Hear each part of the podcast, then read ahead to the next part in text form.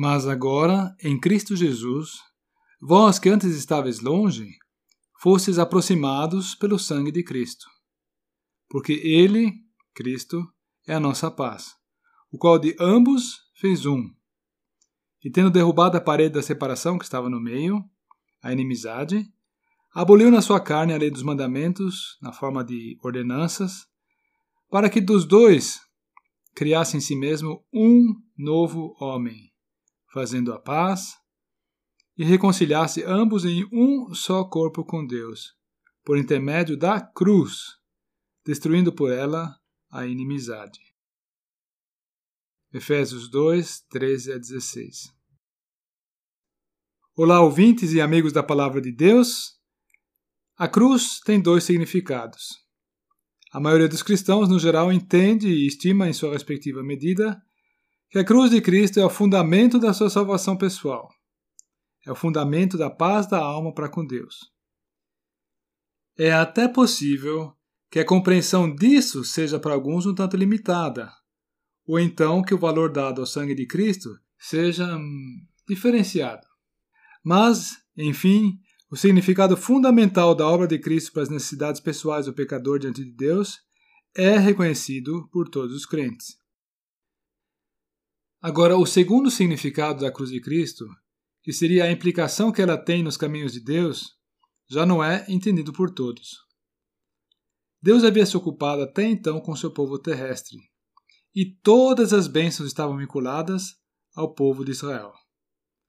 Os gentios visto como um todo por seu lado, ficavam à parte daquilo que Deus fazia.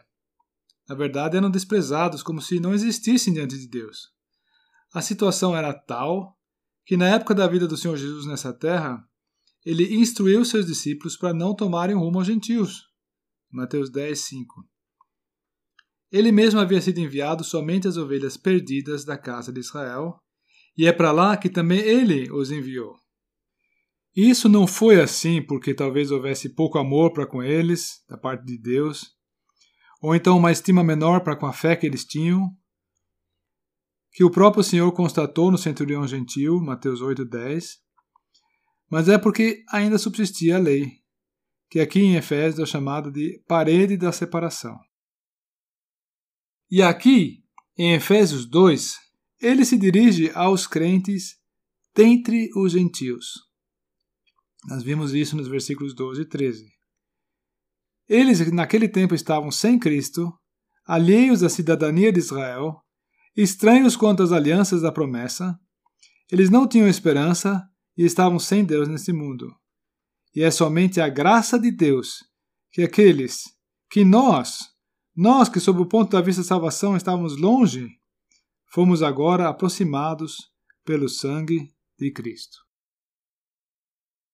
Mas, e vejam que graça, Deus não só aproximou os que estavam longe, para que pelo Espírito tenham acesso a Ele, como também Cristo, sobre o fundamento de sua cruz, criou algo totalmente novo. O versículo 15 faz alusão a isso. Ele constituiu dos judeus e dos gentios um povo celeste, criando do homem, outrora tão inimigo, um novo homem. E notemos mais: os crentes dentre as nações não foram elevados à altura dos privilégios de Israel. Ou seja, eles não foram feitos judeus.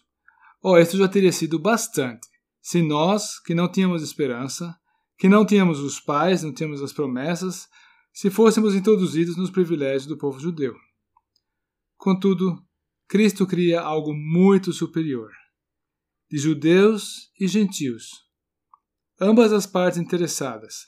Ele faz um novo homem, que não é judeu nem grego. Gálatas 3:28. Um novo homem, que é a representação dos traços de seu ser aqui na terra. E a lei dos mandamentos, sob a forma de ordenanças e que valia por regra de vida, foi removida, de forma que os judeus e gentios, inimigos recíprocos, foram agora reconciliados em um só corpo com Deus por meio da cruz.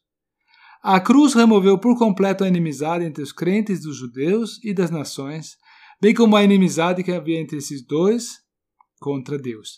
A cruz removeu de tal forma essa inimizade que os crentes entre os judeus e dos gentios formam agora um corpo, um organismo vivo.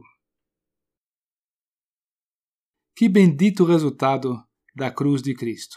O fundamento da salvação e a base para o estabelecimento dessa nova coisa que é a Igreja de Deus.